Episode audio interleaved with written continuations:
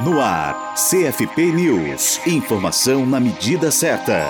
O Conselho Federal de Psicologia, o CFP, participou da última reunião ordinária do Conselho Nacional de Saúde, o CNS, nos dias 6 e 7 de outubro, em Brasília. Na ocasião, os conselheiros receberam o ministro da Saúde, Ricardo Barros, que apresentou o balanço quadrimestral de sua gestão, de junho a setembro de 2016. A conselheira Semira Misvedovato, representante do CFP no colegiado, avalia que houve uma alteração no modelo de atendimento em saúde, no qual a indústria farmacêutica e a assistência hospitalar hospitalar passaram a ter prioridade em detrimento da atenção básica. Na opinião da conselheira, também é preocupante a inadimplência do governo federal com estados e municípios na área da saúde mental. Segundo ela, abre aspas, são mais de 90 equipamentos aguardando habilitação, assim como recursos da segunda e terceira parcelas do custeio para a construção de centros de atenção psicossocial, álcool e drogas, os CAPs AD3. Fecha aspas, argumentou. Como encaminhamento da reunião, o CNS vai solicitar ao Ministério da Saúde mais detalhes sobre a apresentação feita pelo ministro Ricardo Barros ao plenário do colegiado. No primeiro dia da reunião, os conselheiros do CNS e os integrantes da Frente Parlamentar em Defesa do Sistema Único de Saúde, o SUS, fizeram um ato contra a proposta de emenda à Constituição, a PEC 241 de 2016. Aprovada no dia 10 de outubro, em primeiro turno na Câmara dos Deputados, a emenda estabelece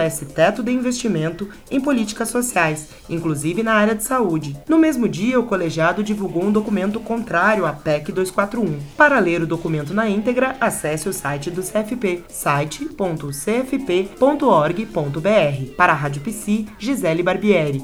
Rádio Psi. Conectada em você. Conectada na psicologia.